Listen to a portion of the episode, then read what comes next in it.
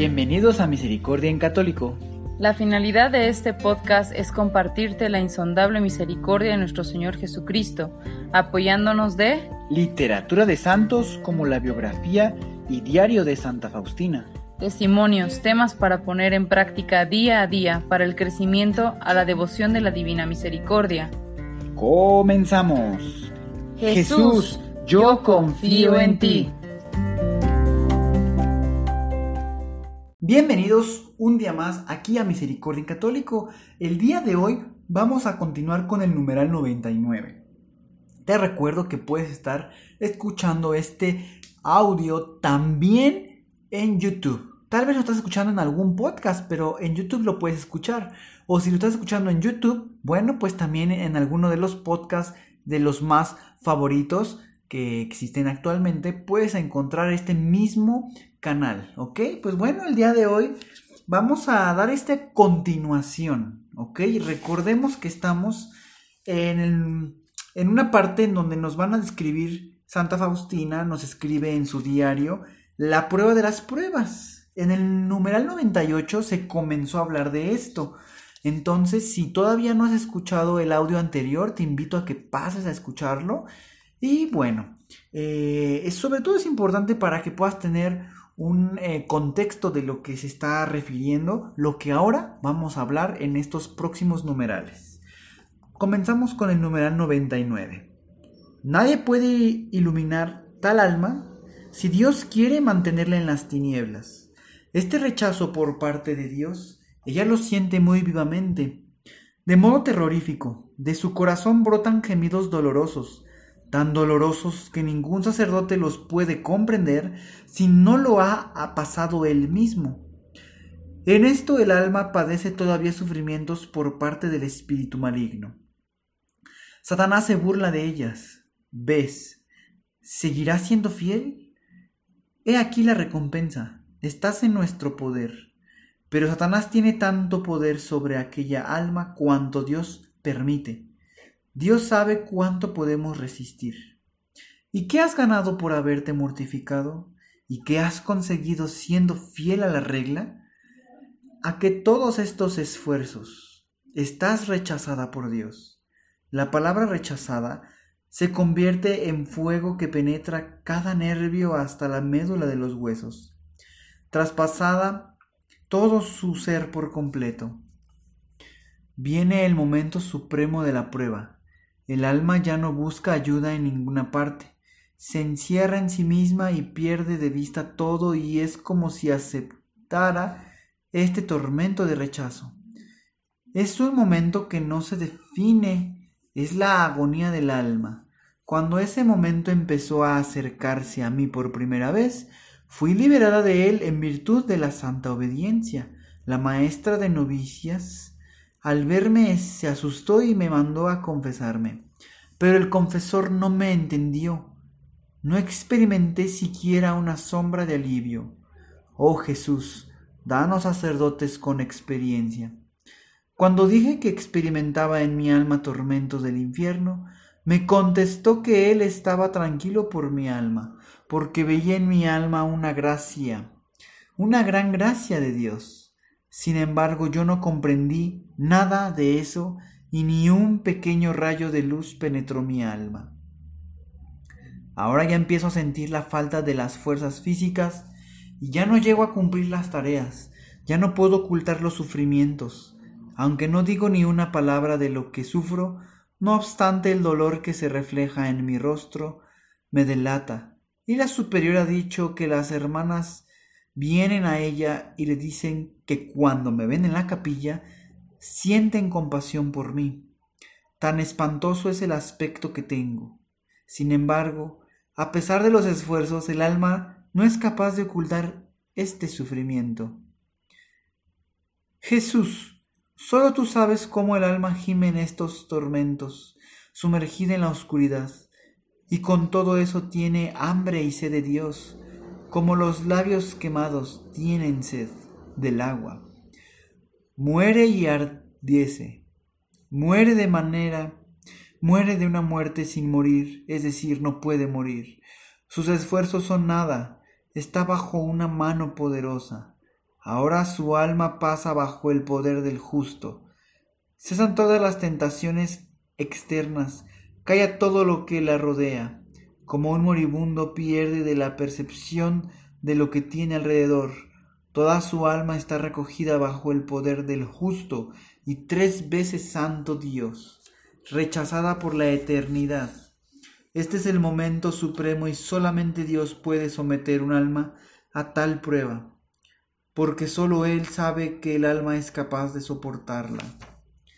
Cuando el alma ha sido penetrada totalmente por este fuego infernal, cae en la desesperación. Mi alma experimentó este tormento cuando estaba sola en la celda. Cuando el alma comenzó a hundirse en la desesperación, sentí que estaba llegando mi agonía. Entonces cogí un pequeño crucifijo y lo estreché fuertemente en la mano. Sentí que mi cuerpo iba a separarse del alma y aunque deseaba ir a las superioras, no tenía ya fuerzas físicas. Pronuncié las últimas palabras. Confío en tu misericordia y me pareció que había impulsado a Dios a una ira aún mayor y me hundí en la desesperación y solamente de vez en cuando de mi alma irrumpía un gemido doloroso, un gemido sin consuelo, el alma en la agonía, y me parecía que ya me, había quedado en ese estado, porque no habría salido de él con mis propias fuerzas. Cada recuerdo de Dios es un mar indescriptible de tormentos, y sin embargo hay algo en el alma que anhela fervientemente a Dios, pero a ella le parece que es solamente para que sufra más el recuerdo del amor con el que Dios la rodeaba antes, es para ella un tormento nuevo. Su mirada la traspasa por completo y todo ha sido quemado por ella en su alma. Después de un largo momento, al entrar en la celda, una de las hermanas me encontró casi muerta. Se asustó y fue a la maestra que en virtud de la santa obediencia me ordenó levantarme del suelo y enseguida sentí las fuerzas físicas y me levanté del suelo, temblando toda. La maestra se dio cuenta inmediatamente del estado de mi alma. Me habló de la inconcebible misericordia de Dios y dijo No se preocupe por nada, hermana. Se lo ordeno en virtud de la santa obediencia. Y continuó Ahora veo que Dios la llama a una gran santidad. El Señor la desea tener cerca de sí, permitiendo estas cosas tan pronto sea fiel a Dios, hermana, porque esto es una señal de que la quiere tener en lo alto del cielo. Pero yo no entendí nada de estas palabras. Al entrar en la capilla, sentí como si todo se hubiera alejado de mi alma, como si yo hubiera salido recientemente de la mano de Dios sentí que mi alma era intangible, que yo era una niña pequeña. De repente vi interiormente al Señor, quien me dijo, no tengas miedo, hija mía, yo estoy contigo. En aquel mismo momento desaparecieron todas las tinieblas y los tormentos. Los sentidos fueron inundados de una alegría inconcebible las facultades del alma colmados de luz. Quiero decir también que aunque mi alma ya estaba bajo los rayos de su amor, no obstante las huellas del suplicio soportado quedaron en mi cuerpo dos días más, el rostro pálido como de una muerta y los ojos inyectados de sangre. Solo Jesús sabe lo que sufrí. Comparado con la realidad, es pálido lo que he escrito. No sé expresarlo. Me parece que he vuelto del más allá. Siento aversión a todo lo que estás creado. Me abrazo del corazón de Dios, como el niño recién nacido al pecho de su madre. Miro todo con ojos distintos. Estoy consciente de lo que el Señor ha hecho en mi alma con una palabra. De esto vivo. El recuerdo del martirio sufrido me da escalofríos. No hubiera creído que es posible sufrir tanto si yo misma no lo hubiera pasado.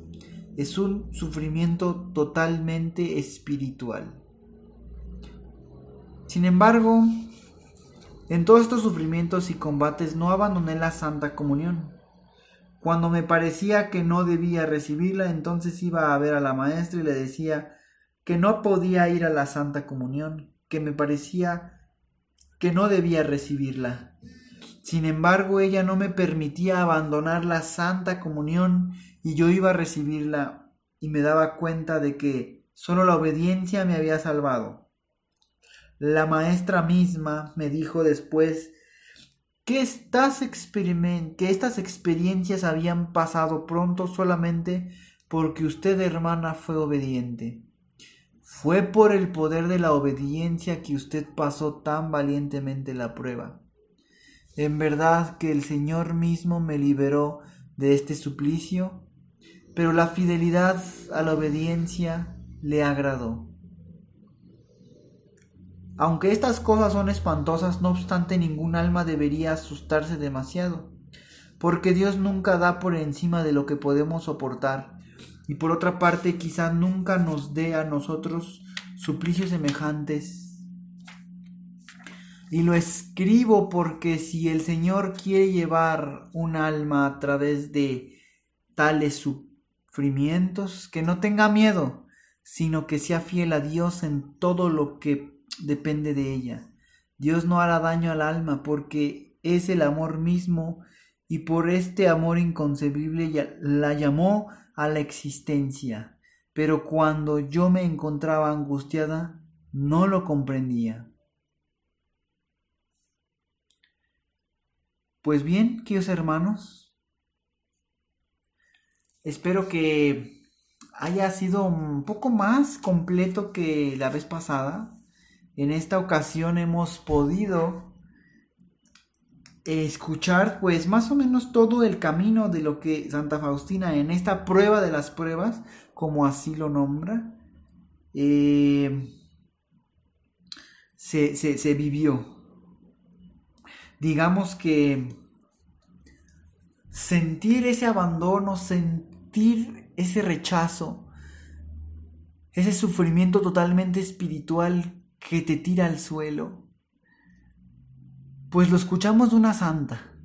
Y ahora sabemos, hermanos, que si estamos nosotros o alguien que conozcamos viviendo tales sufrimientos, recordemos que Dios nos da a un alma más de lo que puede soportar. Ahora podemos tener la esperanza que cuando estamos experimentando eso, es posible que Dios quiere para nosotros algo muy grande allá cuando nos llame muy cerca de Él, así como Santa Faustina. Sobre todo, he visto en estos pequeños numerales que hemos podido pasar el día de hoy que la obediencia es muy importante.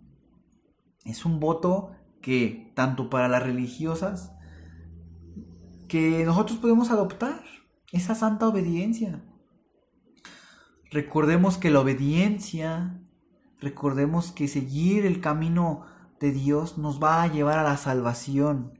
Aunque parezca que obedeciéndonos nos vamos a pues a tener alguna situación que nos desfavorezca, veamos después de este relato de Santa Faustina que no es así. Aún dice ella, en el momento no lo entendía, pero ahora lo entiendo.